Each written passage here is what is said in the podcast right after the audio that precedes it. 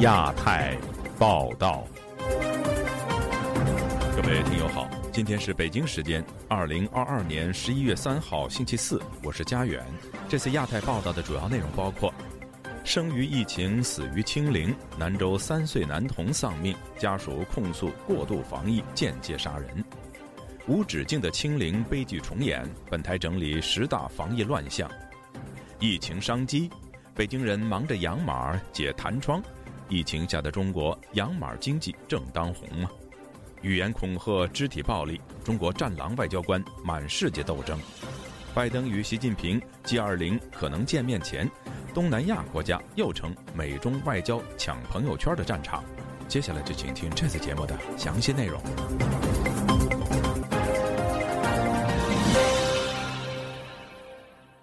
甘肃省兰州市一名三岁男童，十一月一号疑似煤气中毒昏迷之后，却可能因为中国的清零防疫政策导致延误就医，不幸身亡。这起事件又一次引发中国民众的愤慨，批评各地的过度防疫不断制造致命悲剧。男童的父亲更控诉风控的检查点的不作为，间接杀害了他的孩子。以下是记者唐媛媛的报道。我管社区的没人管，没人管社区的没人管。我心肺复苏，我的娃娃没了。这段兰州市妥信父亲的心碎录音，令中国网民们鼻酸，激起民众一片挞伐声，对中国极端的动态清零政策非常不满。十一月一日中午十二时许，兰州市妥姓男子回家看见妻子与男童在家中昏厥，立刻对两人进行急救，并对男童实施心肺复苏。男童曾一度恢复呼吸，但没多久后，男童失去知觉，就再也没能醒来。妥信男子想送孩子就医，却出不了。门的过程满是煎熬。妥姓男子一家住的小区遭封控，于许许多中国社区一样，防疫期间，封控区的居民需要就医，得经由社区安排或同意才能放行。这一流程的僵化早就让人诟病。综合国际媒体报道，妥信男童的父亲事发当时被要求先拨打一二零一一零再做处置，但男童父亲表示，一二零等了一小时后才打通，却迟迟等不到救护车，直到当天下午两。点多，男童父亲翻越了栏杆，突破风控，叫了计程车，才得以将男童送医急救。然而，因为耽误了黄金救援时间，男童在下午三时被医院宣告抢救无效死亡。因疫情防控延误就医的案例，这三年在中国不断上演，从老人到小孩都有人受害。而兰州男童不幸身亡的案例，又一次引起国际媒体关注。男童的父亲向路透社表示：“我觉得我的儿子是被间接杀害的，在疫情。”检查点的工作人员什么都没做，他们忽略并回避我儿子需要急救有的问题，没有人给予我们协助。上述的种种原因造成我儿子的死亡。针对兰州男童死亡案，兰州公安七里河分局的警情通报则有不同说法。公安表示，十一月一日十三时四十三分，公安收到群众求助，称有两人在七里河区上西园家中昏倒，其中一名儿童已无呼吸。接警后，分局即派警。到场处置，协助群众于十三时五十七分将两人送往医院救救治，其中儿童抢救无效死亡。公安局的警情通报上称，经鉴定，男童是因为一氧化碳中毒死亡，还提醒民众，现已进入秋冬时节，要规范使用燃气措施，确保生命安全。这篇警情通告只字未提外界关注的公安是否出警延后，以及是否因风控延误男童就医等问题。同时，据称是。男童父亲的百度用户为儿子讨公道，也表示医院给的结果是窒息死亡，不明白为何警方的尸检结果会变成是煤气中毒死亡。这名用户也提到，有不知名人士提出愿意支付人民币十万元，换取男童父亲不再追究社区的责任。不过男童父亲不愿和解。我希望社区可以给我一个正面回应，告诉我当时为什么不放行，为什么告诉我要上报领导，等领导给通知才能放行。时事评论人士马巨则在个人推特上表示，男童父亲在一日晚间被被殴打，但男童父亲绝不妥协，不接受兰州政府所说的煤气中毒之说和封口要求。马巨还说，孩子父亲已被付红码，限制行动自由。本台无法独立核实这名百度用户是否就是妥信男子，也无法独立核实马巨的说法。严格的风控究竟是防病毒还是维稳？一名居住兰州的诚信男子极为谨慎的。告诉本台记者。不知道，现在都疫情都出不去，现在疫情到到处都封封困着呢，大家都在家里面，呢谁知谁谁也弄不着，也不敢不敢乱宣传。时事评论员王健接受本台采访时则说，因为动态清零政策而造成延误就医的伤亡事件，每天都在发生。我们叫这叫人道灾难。动态清零最核心的问题是，看上去它是一个医疗政策，其实它是一个对地方官员的一个惩罚机制。只要你这个地方出现了疫情破防，你就失去你的官位，你就没有乌纱帽。所以地方政府，特别是地方官员，无所不用其极的进行什么呢？进行防控，就把你管在家里，不让你出来。在网上，“三岁人生”的关键字疯传，谴责中国政府风控手段。有网民评价：“他才三岁啊，就因为你们所谓的疫情防控耽搁了最佳时机。”我想知道，疫情防控在保护什么？不就是保护生命吗？难道一个三岁小孩的生命不重要吗？你们会感到自责吗？还有，迎着口罩到来，戴着口罩离去，这短短的三年，却是那男孩的一生。王健就说。所有的医疗手段其实目的都是保护人的健康，但是动态清零正恰恰相反，它不是保护人民的健康，它恰恰是为了保护官员的官位。人民至上本来就是个谎言，人民从来就没有至上。中共建设到现在，人民是实现他政治目标的工具或者是耗材而已。网络上还有视频流出，视频显示兰州三岁男童命案引起当地民众群情激愤，兰州公安派出大量警力在事发地进行维稳。本台无法独立核实视频的相关内容，而记者多次致电兰州市公安局以及兰州市七里河区西园街道综合办公室请求置评。因不明原因，电话不是始终忙线中，就是无法打通。自由亚洲电台记者唐媛媛，华盛顿报道。在西方逐步恢复到正常秩序时，中国毫不松懈的动态清零政策仍令管控乱象丛生。美国华盛顿人权组织公民力量创始人杨建立分析说：“因为防疫本来是一个整个社会的公共管理它专业的事情，也是一个医疗防疫的专业事情。”现在在中国的防疫已经不是专业的事情了，已经成为一个政治上的一个事啊！这种政治上的这个防疫，不可避免的要把天灾变成人祸。疫情的次生灾害为何层出不穷？以下我们梳理了今年以来中国防疫风控的十大乱象。今年四月，上海封控期间，路透社报道称。一名两岁半的幼儿在确诊后单独隔离在金山区公共卫生临床中心的儿童隔离点，被迫与父母分开。有视频显示，该隔离点内数十名儿童大哭不止，缺乏看护。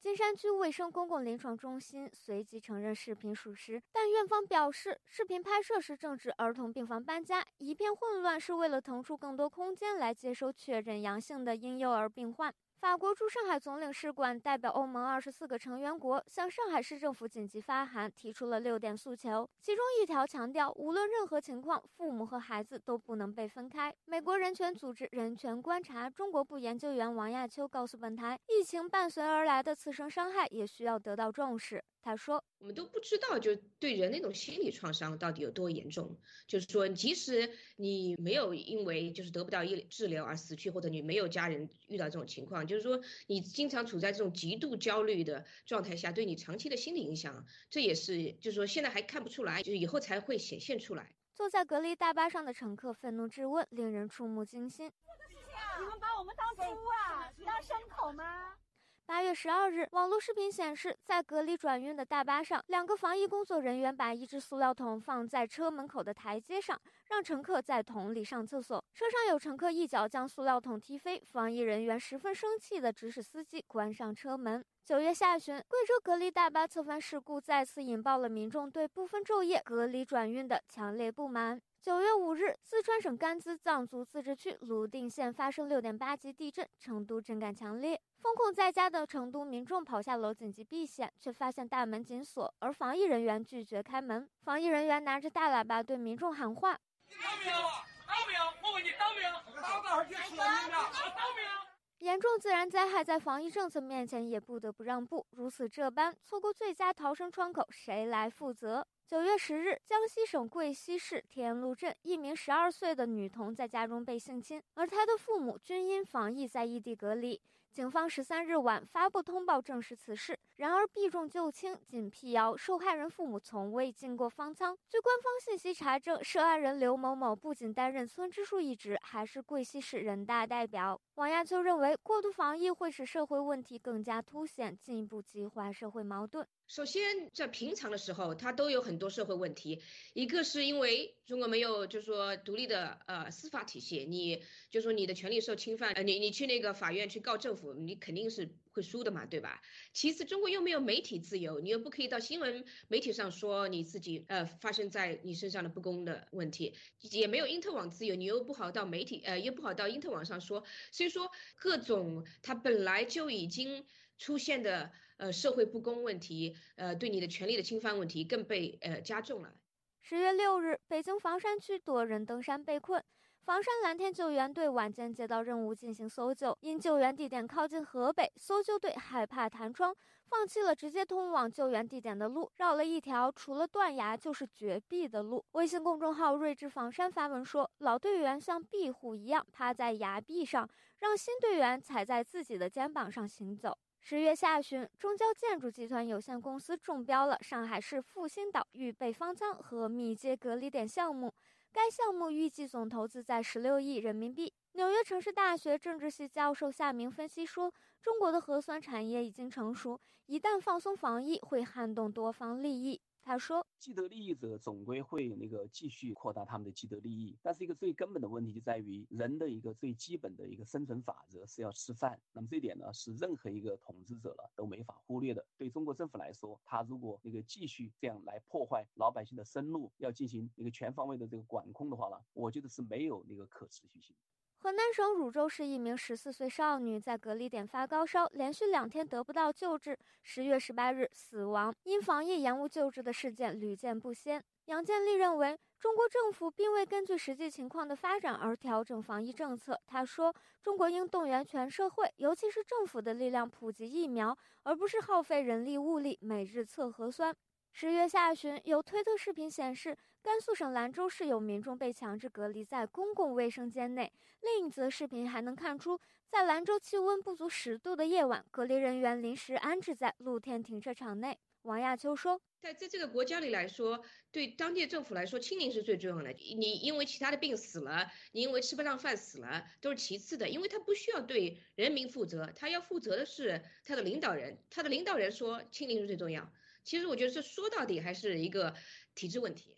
防疫以来，出境旅客遭到大规模劝返。十月，上海市公安局国际机场分局进行了违法行为通报，反抗劝返政策的旅客一律以扰乱公共秩序罪拘留五到十天。据多家媒体报道，此前网传中国已经停办护照，甚至对绿卡剪角，已禁止人员出境，但遭到中国各个出入境边防检查总站辟谣。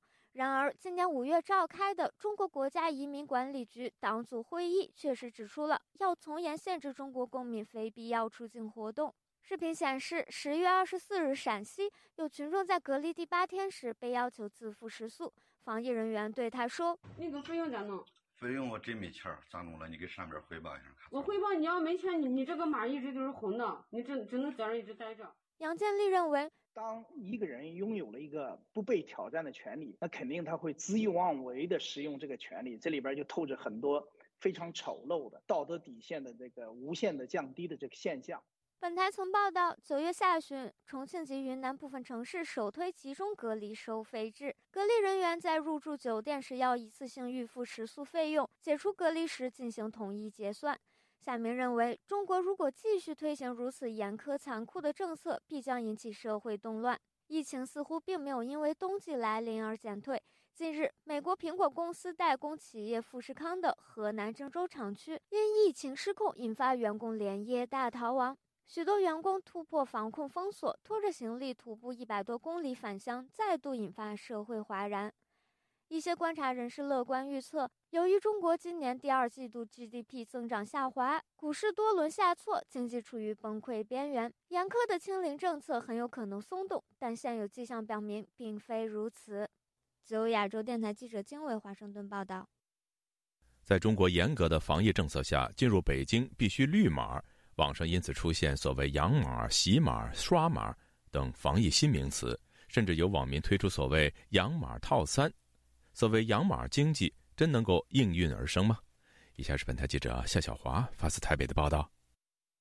外传中国明年三月解封引起股市大涨。台湾中央社引述《星岛日报》报道，想进入北京的人，如果健康码出现弹窗提示，则无法进入北京。风控则更严，不少人以养码、洗码解套，也就是进北京之前，先到没有疫情的县市区连续待满七天，等北京健康宝限制入北京的弹窗状态解除。不愿居民的北京市民向自由亚洲电台证实，他说，只要到风险点以及跟任意阳性案例有所谓。时空交集，手机软件北京健康宝就会出现弹窗，就进不了公共场所。该名北京市民表示，接到本台电话采访前的几分钟，正在跟居委会理论。今天我还因为到了一个风险点和某个病例呃时空交集，还有人来，刚才已经通知我，叫我居家隔离七天。合不合理呢？你接不接受？那肯定是不合理呀。正常人哪能这样呢？我今天就是因为他们那那个居委会通知我，那个我就我就质疑他们这个政策。那他说让让警察跟你沟通吧。刚才那个警察又跟我沟通，后来他又问我配不配合。我说我我能怎么办呢？配不配合不都是你们制定的政策吗？他说现在各地防疫政策很乱，弄不清楚。以北京为例，每到一个地方就必须扫码，不扫进不去。一扫码，个人讯息全都留下记录。如果出现所谓时空交集、时空伴随，大数据马上就会回传给防疫办公室，接着布置名单发送出去，哪些人要被隔离，被拉到方舱医院去。他认为不合理的点在于，我只是。所谓的时空交集，你都还没有确认确认我是病人呢，你就你就你就把我隔离，你这个执法的单位也不对头啊！你这居委会有执法权利吗？按照法律上的那个说法，居委会只是一个民众自治的一个机构啊，你有什么权利来执法？他还说，外地人到北京如果跳出弹窗就进不去，自由受限，宗旨就是码是绿的才能自由通行，但是它的风险区画的都挺大的。即便隔得好远，都算你跟他的时空交集，给你弹窗，马一黄，哪儿都去不了。因为这个有有这个马的存在，我。我这一年都都没没敢到外地去，知道吧？就待在家里。提到养马、洗马，他解释：哦，比如说他们那个县里面出了一例，那他他就算是风险区了。他要到外地去办事的话，他这个马就是黄的。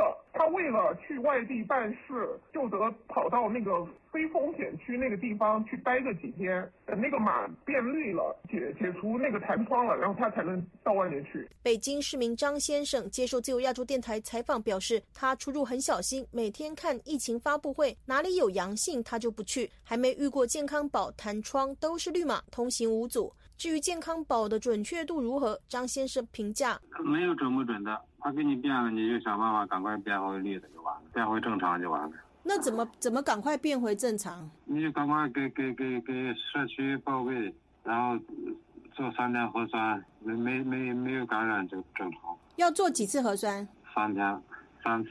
张先生提到，很多亲友都遇到黄码或是红码，必须连续三天三次核酸阳性，弹窗才会解除。微博、推特出现许多有关的讨论，有网民就说：“今日核酸已做，弹窗三依旧，养马第一。”养马两个字被固定成一条行之有效的沟通范式，太荒诞了。另外，有网民在推特就提到，家长们纷纷把孩子先送去周边的城市养马。底下不少人留言献策说，把手机寄过去就好了，还用活人亲自养马吗？还有人说，其实把手机的卡邮过去就更简单了。还有人说，出门带手机别开 GPRS 就行了。有网民就说，养马经济悄然兴起，有人推出了养马宝地，因为离地都近，弹窗解除后可以马上进京，或是物价便宜，酒店餐饮都可以在可承受的范围。还说距离西伯波革命圣地不远，可以每天参观一次，接受革命教育，锤炼思想品格。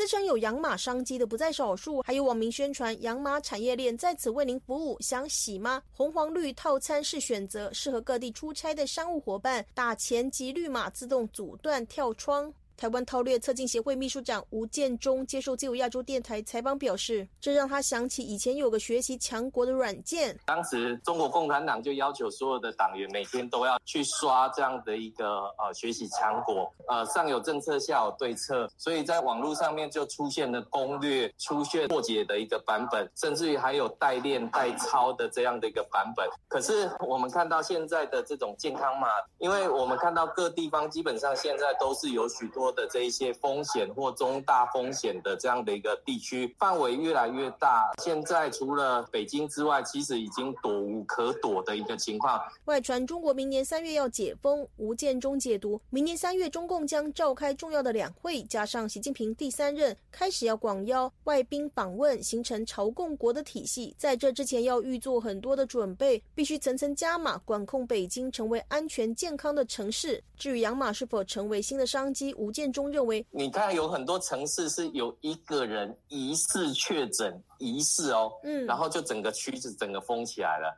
那这样的一个管控下去，那中国哪有什么地方是安全的地方？吴建中强调，二十大习近平要求最重要是动态清零政策要持续，任何地方官员不敢冒着被摘乌纱帽的风险。在这个体制下，要透过小技巧康共产党之慨，恐怕不可能。这比较像是网民集思广益如何闪避政策的苦中作乐之举。自由亚洲电台记者夏小华台北报道。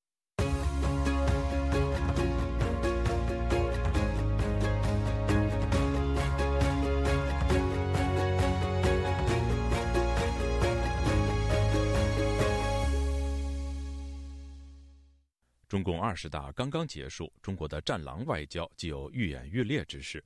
最近传出，中国驻美使馆人员公开威胁训斥美国国会议员的助理。除了言语暴力，参与中国驻英国曼彻斯特总领馆殴打港人事件的一名中国外交官身份也遭曝光。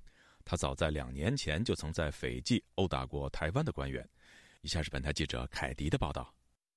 中国“战狼”外交官的霸凌言行又有新个案，这次是跑到他国大使馆举办的活动上，公开恐吓美国国会议员助理，只因为国会议员支持台湾。美国保守派半月刊杂志《国家评论》十一月二号披露，事件发生在东南亚某国使馆在华府举办的活动中。一位不愿具名的国会助理说，他当时站在一群人中，一名中国大使馆政治组人员走近，并对这名助理说，他的老板对台湾的支持将导致战争，并指这位议员将为此负责。这名中国外交官态度强硬且声音很大，以致周围人都躲开了。两周后，在另外一个大使馆的活动中，同一名中国外交官和他的副手又再次找到这名国会议员助理，表达相似的抱怨。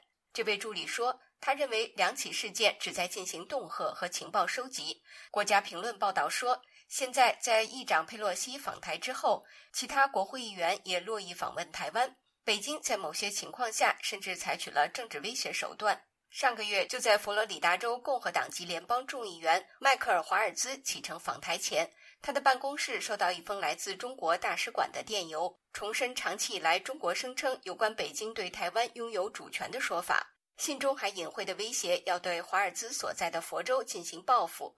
不过，中国的“战狼”策略似乎只起到反作用。在给国家评论的一份谴责中国恐吓台湾的声明中，华尔兹誓言要确保美国支持台湾的自由。他还说，中国共产党无法决定美国国会议员可以访问哪些地方。除了在美国土地上出言不逊，中国“战狼”们也在全球各地叫嚣。澳大利亚广播公司二号在独家报道中起底了在英国参与对香港民主抗议人士施暴的一名中国外交人员高连甲。报道说，他两年前也涉嫌在斐济首都苏瓦大闹台湾国庆酒会，殴打台湾官员。当时他在未受邀情况下，和另外一名中国外交官一起试图拍摄参加活动的宾客。台湾官员在会场外试图劝阻，却遭他们暴力相向。日前，中共二十大记者会上。中国外交部副部长马朝旭曾表示，敢于斗争是中国外交的精神品格。另外，二十大后，中国外交部长王毅进入中共中央政治局，可能接替原中央外事办主任杨洁篪；驻美大使秦刚则进入中央委员会，可能接任外交部长。随着这两位被视为中国“战狼”外交的忠实执行者的升迁，人们未来看到中国“战狼”的几率可能更高。以上是自由亚洲电台记者凯迪华盛顿报道。中国国家主席习近平连任后，也开启了他的外交工作。东盟国家被摆在习近平外交的优先位置。除了越共总书记访问北京，中国国务院副总理韩正也出访新加坡。习近平也有可能在十一月中旬访问印度尼西亚与泰国。东盟国家为什么成了习式外交的重点区域呢？以下是本台记者唐佳杰的报道。十一月二日。越共总书记阮富仲结束了对中国的正式访问，这是中共二十大后首位访问中国的外国领导人，也是越共十三大后阮富仲首次外访。总书记同志是我在中共二十大后会见的首位外国领导人。即使中国的清零政策仍在持续，但人民大会堂里不戴口罩的习近平双臂大开，与阮富仲又握手又拥抱，并举行了一连串的欢迎仪式。会晤、晚宴以及中国友谊勋章的颁奖典礼，用习近平的话说，这是充分体现发展中越两国两党关系的高度重视。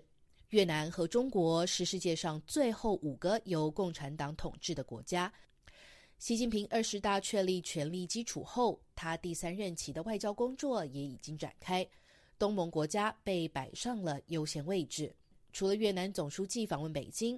十一月一日至二日，中国国务院副总理韩正赴新加坡，展开疫情以来的首次外访。中国外长王毅在二十大后的首场外事活动，也是在北京会见东盟国家的驻华使节。中国外交部发言人毛宁表示，中国继续将周边外交视为对外关系的首要，并把东盟放在优先位置。并强调，中国将继续推动维护世界和平，推动构建人类命运共同体。虽然中国官方尚未正式宣布，但习近平还预计在今年十一月中出访印度尼西亚和泰国。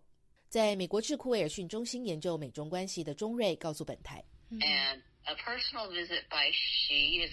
习近平的亲自访问会是对各种级别的外交商业渠道的一种认可。”在内华达大学任教的王洪恩则观察，习式外交中推动人类命运共同体的意识形态，就是把所谓的国家发展权写进联合国公约，改写国际上民主人权的定义。而实际上，这个国家发展权是以经济发展之名，提升各国政府掌权者权力的话术。也就是让其他国家无权干预，包含打压个人人权。王洪恩说：“习近平他会继续的去巩固他跟呃所谓的第三世界国家或者开发中国家之间的关系。习习近平他会更加强调说各国要全力反对欧美的干政。那这样的话，那就会让各国的独裁政府或是呃威权政府就可以继续长期执政。我觉得，那那他可能也通过这一点会继续拉拢所谓的呃。”第三世界国家一起一起在各地的国际团体之中继续的打压台湾或推动对中国有利的相关进程。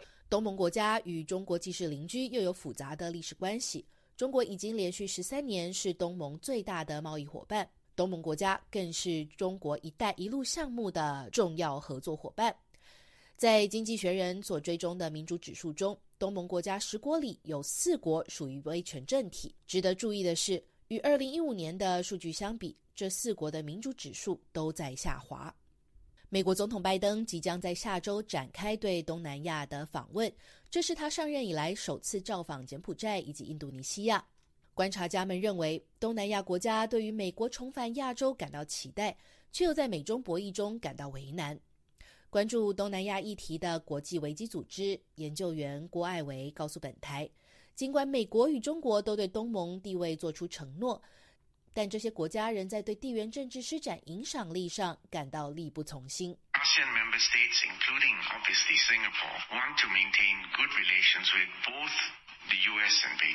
在十一月一日的东盟圆桌会议上，新加坡外长维文说，东盟国家成员希望与华盛顿和北京都保持良好关系。他说，朋友圈是可以重叠的，不要让我们选边。东盟国家也拒绝选边。自由亚洲电台记者唐佳杰，华盛顿报道。习近平连任总书记后，随即率六常委赴延安以及红旗渠纪念馆视察，并指出红旗渠精神与延安精神一脉相承，年轻一代要发挥愚公移山、自力更生精神。有分析指，这是习近平对中国老百姓打预防针，要大家对长期清零与世界脱钩。做好思想准备。今天记者夏小华发自台北的报道。习近平在蝉联第三任总书记之后，第一个行程就率领领导班子六名政治局常委赴中共根据地旧址陕西延安考察，之后又到河南安阳林州市的红旗渠纪念馆视察。他提出，青年要摒弃“骄骄”二气，第一个“骄”是骄傲的“骄”，第二个“骄”是娇贵的“娇”。习近平还说，红旗渠精神与延安精神一脉相承，年轻一代要继承和发扬吃苦耐劳、自力更生、艰苦奋斗的精神。习近平还说，社会主义是拼出来、干出来、拿命换来的。不仅过去如此，新时代也是如此。今天物质生活大为改善，但是愚公移山、艰苦奋斗的精神不能变。官媒新华社三十号发文，题为“沿着总书记的足迹”。红旗渠精神永在。回顾红旗渠是上个世纪六零年代，为了解决靠天等雨的恶劣生存环境，在太行山腰修建引漳入林的水利工程，全长一千五百公里，被称为人工天河。十万大军战太行，历时将近十年，绝壁穿石，终于在一九六九年建成的人工天河红旗渠。前《北京之春》杂志主编胡平接受自由亚洲电台采访指出，年轻一代不熟悉红旗渠的历史。文革时就有讲述红旗渠怎样修建的电影。胡平说：“毛泽东号召农业学大寨一样，啊，那都是靠拼命的苦干，用很笨重的方式去完成一个所谓水利工程。那么这种做法本身对人们付出那么艰苦的那种体力劳动，看起来。”那当然是实际上是非常的无谓的，是不必要的。看这些年来，改革开放以来，中国也修建了很多水利工程，也搞了很多基本建设，很引人注意，很出色。呃，甚至不被很多人称为中国是什么说基建狂魔，大搞基建搞得热火朝天。呃，那现在呢，也修了很多桥梁、隧道，很多一些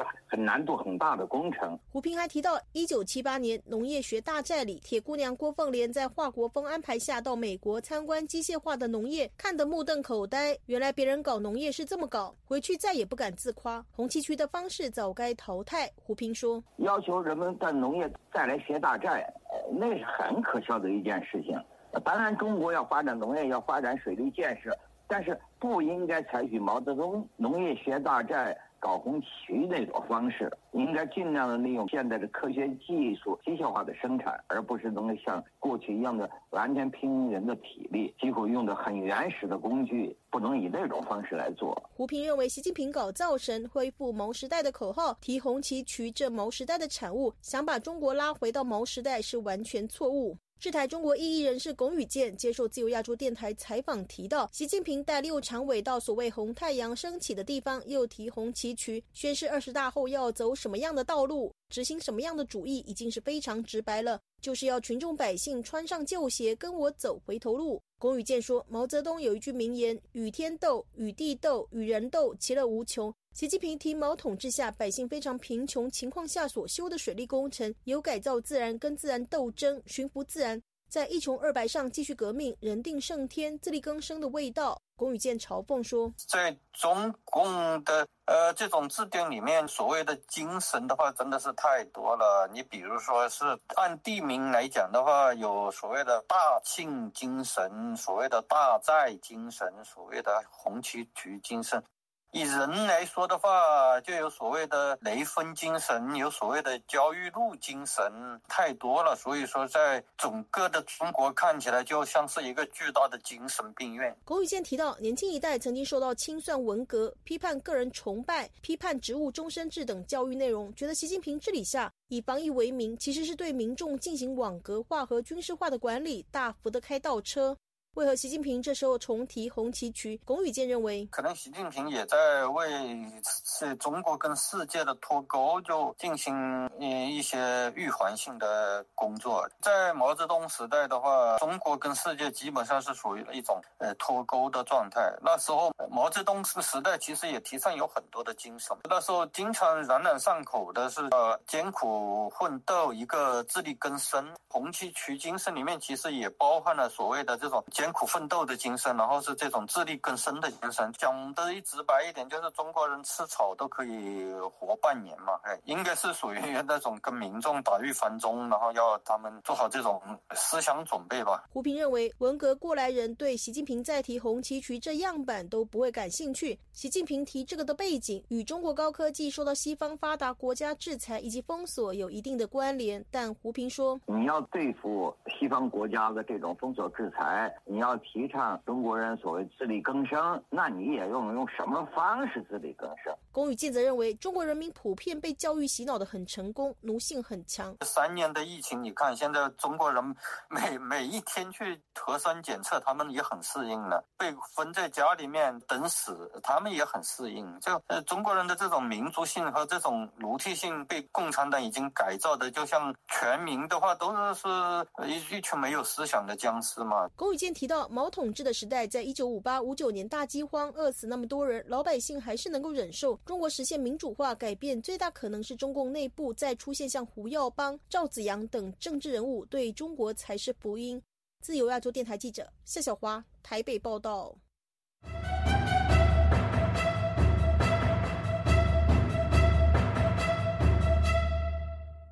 结构生物学家严宁近日宣布，将辞去美国普林斯顿大学的教职，回国出任深圳医学科学院创始院长。这一消息和他2017年离开清华大学一样，再次引发舆论的广泛关注。有生物科学领域的专家认为，严宁回国主要是出于事业的选择，但未必会对其他海外的科学家有示范效应。以下是本台记者王允的报道。在很多人眼里，严宁2017年离开清华，前往普林斯顿大学任教，仿佛就是昨天的事情。但仅过了五年，严宁现在又宣布回国任职，这在很多人心中产生了很大的问号。一位在美国从事生物医学研究的先生，出于安全理由，不具名向本台分析说，严宁回国可以实现他个人的事业抱负。像严宁回去要当研究所所长，我回去这几个，如果位置不好，他不会回去。他跟那个毕业生回去是不一样的，毕业生是找不到工作回去，而他们这些，我回去我就要有好的位置，收入更高，然后实现我的抱负。严宁二零一七年赴普林斯顿大学后，就任终身讲席教授，后被选为美国科学院外籍院士，并先后在《自然》《细胞》等专业顶级刊物上发表重要文章。还曾荣获佛罗伦斯·萨宾杰出研究奖。因为严宁宣布回国是在中共二十大刚刚闭幕之际，这个敏感的时间点引来了外界的诸多评论。中国官媒《环球时报》发表评论文章，强调是由于中国一直营造对人才的良好环境，才吸引了海外越来越多的华人科学家选择归国。但在生物医学领域，实际的情况。可能远比这种概括要复杂得多。前述那位从事生物医学研究的先生，近年来在这个领域为中美双方做人才输送工作。他介绍说，上海今年四月进行的风控，在全国引起了不少的恐慌。他在医学领域的旧日同僚纷纷向他打听润到美国的方式。但在另一面，在过去至少五年的时间中，中国的生物医学产业出现了大爆发。也不断有本领域的科技人才回国创业。他介绍说：“你知道之前中国没有原研药，但这这五年有了好多中国来自于中国的原研药，甚至有在美国上市的，这刺激了。而且中国有钱嘛，中国到处有热钱在到处跑，所以刺激了这个生物啊医学这种研发的一个劲头。所以很多朋友回去了就做这项目，这好多的。”嗯。另一位在华盛顿地区从事生物科技领域工作，并参与了中国生物科技公司创业的先生，匿名告诉本台，过去几年当中，这个领域确实存在着一个爆发式增长的趋势。二零一八年之前回去的人景况还不错，但二零一八年之后就有所不同，尤其是今年以来，整个行业的情况都很糟糕。以下是同事配音：今年以来就进入寒冬状态了。一级市场也不动了，二级市场更不行。生物科技上市的企业，无论是在香港还是在国内，A 股也好，科创板也好，百分之九十以上都是破发的。尤其是今年下半年以来，完全就按兵不动。这位先生指出，出现这种情况的原因很多。有经济方面的因素，也有金融方面的影响，再加上疫情方面的政策，其实现在国内的环境并不好。但他强调，严宁回国和一般的科研人才回国还不一样。他创院的深圳医学科学院实际有政府的加持，所以他回去的情况属于个例，难以从中看出普遍的趋势。美国华盛顿民间机构信息与战略研究所所长李恒清则对科技人才回流的前景表达了悲观的情绪。现在是不是有可能会出现这种二次回流？我说这答案肯定是否定的。中国那个地方目前的这些政策呀，它都不适合这些人做。这个在过去的二十多年当中，回去了至少几十万人是有了，但是这些人并没有发挥他们应该发挥的作用。李恒清说，他不少清华大学的同学从美国回去参与科技创业，很多人很快就回来了，纷纷表示水土不服，无法接受国内做事的方式。自由亚洲电台王允华盛顿报道。曾经参与北京新公民运动、现居美国加州湾区的李刚，近日发现自己的社交软件电报账号被人盗走。在这之后，有人使用李刚被盗走的账号冒充李刚，对更多来自中国、现居加州湾区的异议人士进行盗号和威胁。详情，请听本台记者孙成的报道。李刚告诉记者，他的账号被盗一事发生在十月二十九日。当时，另一位异议人士的电报账号用加密频道与他进行了联系。他的号实际上已经被盗了。他就说：“那我怎么看到两个跟你聊天的记录啊？因为他那头开了一个加密的频道，所以我看确实是两个。我跟解释了，他把他的截图给我看，然后让我把截图给他看。同时呢，他用别的设备登录的账号，这是他的 Gram 会给你一个验证码。这个验证码呢，在这个截图上能看得到的。电报是一款以安全性著称的社交软件，被中国、伊朗、俄罗斯等国的异议人士广泛使用。”这一软件拥有与人用加密频道另开一个对话窗口进行聊天，从而提高聊天私密性的功能。当有另外的设备试图登录一个人的电报账号时，这个账号的所有者会在自己的电报上通过对话窗口收到一个验证码，从而确保这次登录由账号所有者本人进行。由于李刚发给盗号者的截图上包含了他自己收到的验证码，因此他的账号很快也被盗走了。他讲述之后的情况说道。他登录账号，这时候我发现我登录账号登不进去了，把我踢下来了。然后他就用我的账号就开始骗。记者在十一月一日联系了李刚被盗走的电报账号李一刀二零二二，对方表示自己是李刚。记者则表示，由于听闻李刚被盗号，因此希望对方提供一段自己的语音。对方随后则发来了一段语音，说道：“我以前的电报是用国内的手机号注册，但国内手机号现在不用了，不用了。这个东西，呃，登录的时候需要什么？”短信确认，那这个就没办法了吧？记者随后表示希望与对方进行通话，对方却表示不方便，且对方已将账号设置成了拒绝接听来电。记者又询问对方目前电报账号是否捆绑了美国手机，得到了对方肯定的回答。但当记者询问这一美国手机号是多少以后，对方就再也没有了回应。由于这段语音发送者的声音与李刚不同，因此可以确认使用这个账号的人已经不是李刚了。在李刚遭遇盗号之后。盗号者使用着李刚被盗走的电报账号冒充李刚，与多位来自中国、现居旧金山湾区的异议人士进行联系，试图用同样手法进行盗号。被盗走账号的人有民运团体湾区民主战车成员湛江，险些在十一月一日被盗走账号的同一团体成员刘耀华。向记者讲述了他的遭遇，也是那个套路，就是你看我怎么有两个一样的号，我就跟他说我是不是被盗号了，他那边还说我也不清楚啊，是不是中共搞的，然后又来了一套，就说你给我截个图。随后刘耀华向对方提供了截图，但由于刘耀华的电报软件当时没有收到验证码，因此截图中没有出现验证码的信息。不过刘耀华的电报软件也收到提醒。表示有一部地址处在香港的中国品牌 OPPO 安卓手机登录他的电报账号，IP 为一五零点一二九点四三点二二一。记者查询了这一 IP 地址在网上的相关信息，发现他曾在今年八月二十九日被定位在中国江苏省镇江市润州区。现居加州湾区的中国民主教育基金会理事郑云，则在十一月一日与冒充李刚的盗号者进行了聊天，遭到了对方的辱骂和威胁。对方用文字表示：“早晚给你一锅端了。”国外不是法外之地，并辱骂郑云为忘本的杂种。郑云认为这种说话方式与中国国宝类似。以前我被抓进去喝茶的时候，他们也经常类似于这样的话嘛，口气我们比较熟悉了。郑云也表示，根据他的了解，居住在湾区的异议人士们还是首次遭到这样的网络攻击。他提醒人们开启电报的手机、邮箱双重验证功能，以保障安全。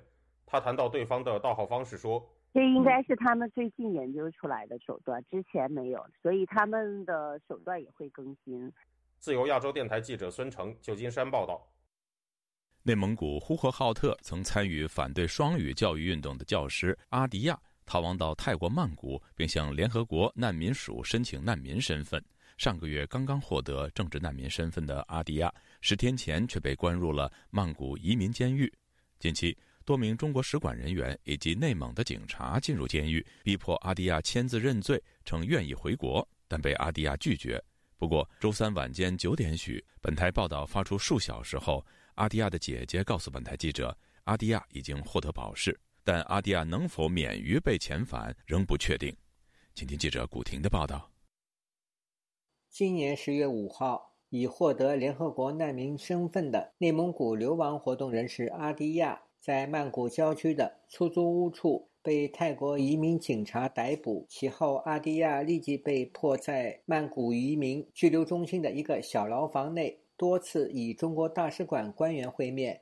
当时没有任何泰国人员在场。中国使馆人员指责阿迪亚违反了中国的相关法律，包括非法占用他人财产，并要求他签署认罪并愿意回国的信。阿迪亚拒绝签字。海外内蒙古人民党驻伦敦代表恩和吉日嘎朗本周三告诉自由亚洲电台，阿迪亚目前被羁押在曼谷移民监狱内。他被抓之前吧，在临时的这个拘留所里头，就中共的那个四个国安的警察，然后就找这个阿迪亚找了谈话，期间还就是要求他签字嘛，就是回国认罪。阿迪亚不愿意签字嘛，因为他知道签完字以后就啊被他们带回去。据总部在美国的人权组织南蒙古人权信息中心披露，十月十九日，四名身穿制服的中国国安人员参观了关押阿迪亚的看守所，其中一名特工自称是内蒙古自治区公安厅派出的人员。由于阿迪亚一直拒绝在这封信上签字，四名特工轮流反复殴打他，直到他在特工准备的所有文件上签字。本台联系到阿迪亚的姐姐国燕，她说正在曼谷展开营救弟弟的行动。他现在呃还在被关。昨天的时候，我们把保释金呢都凑齐了。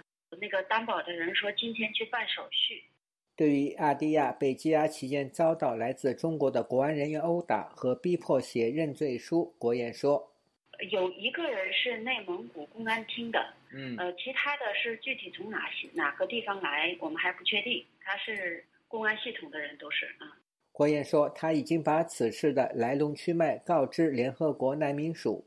如果阿迪亚拒绝回国，泰国警方就不能将他引渡中国。被迫写了一些东西，然后说如果你不同意的话，嗯，呃，就可以否认，就是可以不回去。我们这边就得到了确切的答案以后，我们就坚决不回去。三十四岁的阿迪亚于去年二月从柬埔寨越境赴泰国寻求政治庇护，他现已取得联合国难民署发出的难民身份证。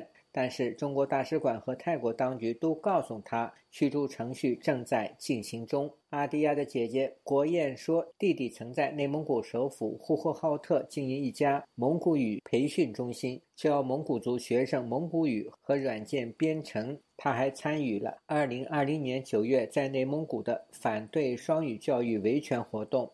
对他主要是有一个双语教育嘛，禁止用我们自己的语言去学习课本上的东西。到现在为止，有很多人在反对。嗯。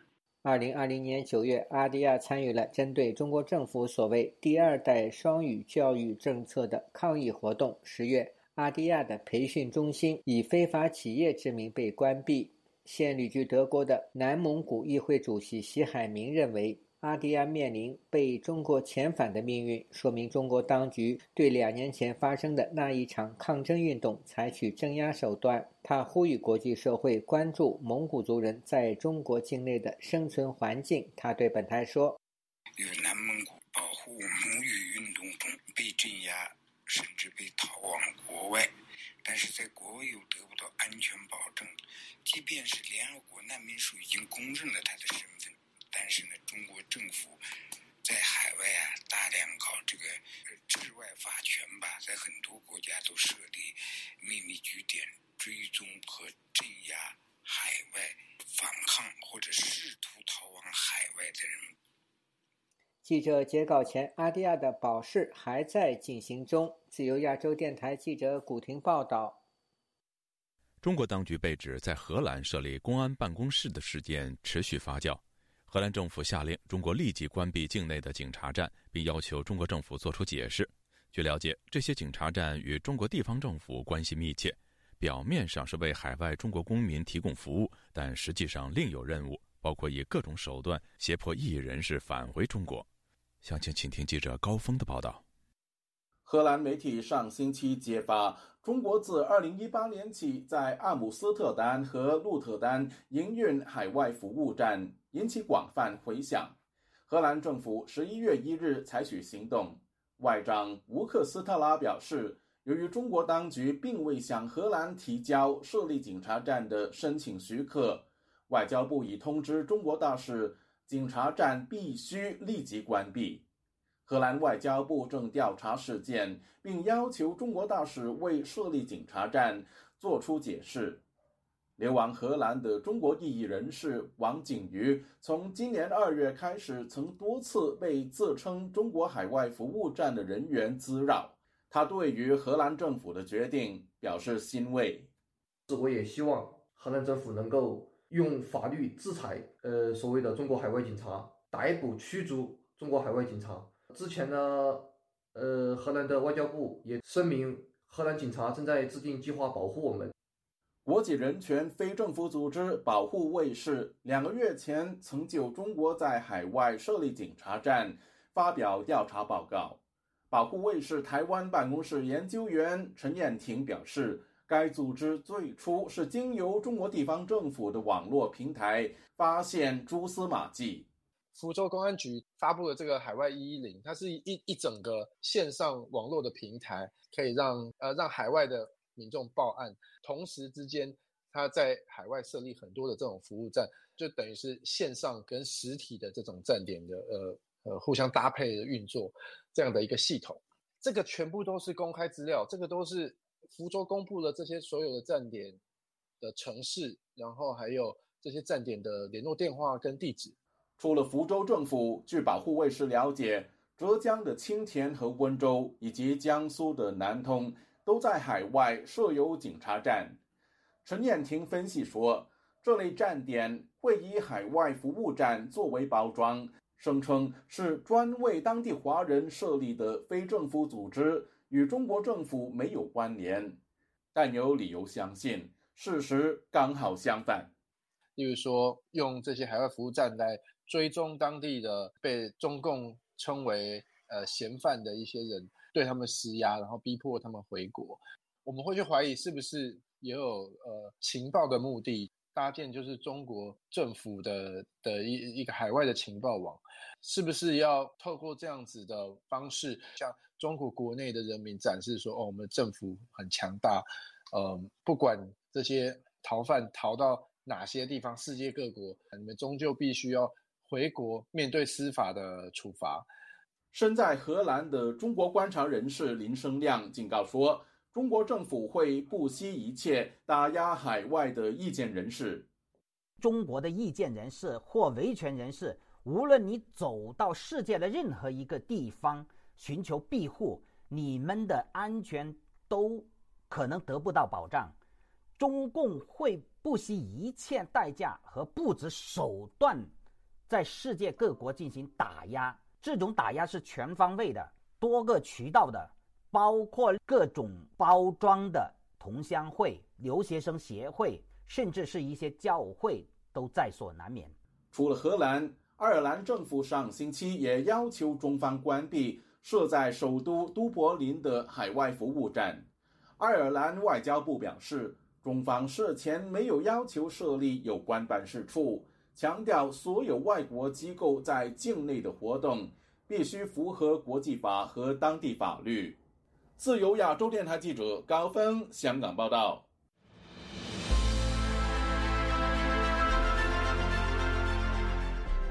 用暗网访问自由亚洲电台避开老大哥的眼睛为了协助读者能够安全的获取被中国政府封锁的新闻自由亚洲电台联手开放科技基金，为公众提供暗网入口。中国大陆的读者可以借此匿名访问本台，以浏览最新疫情消息和其他敏感新闻。该暗网普通话网址是：https: 冒号斜杠斜杠 www 点 rfa 六二 zl 六 z 六 o w m t l f 点 o n i o n 斜杠 m a n d a r i n 斜杠。读者可使用基于火狐的洋葱浏览器，匿名访问以上网址。该浏览器最初由美国海军研究实验室设计，可以通过像洋葱一样的多层加密结构，屏蔽互联网用户的地点和身份，绕开政府的审查和监控。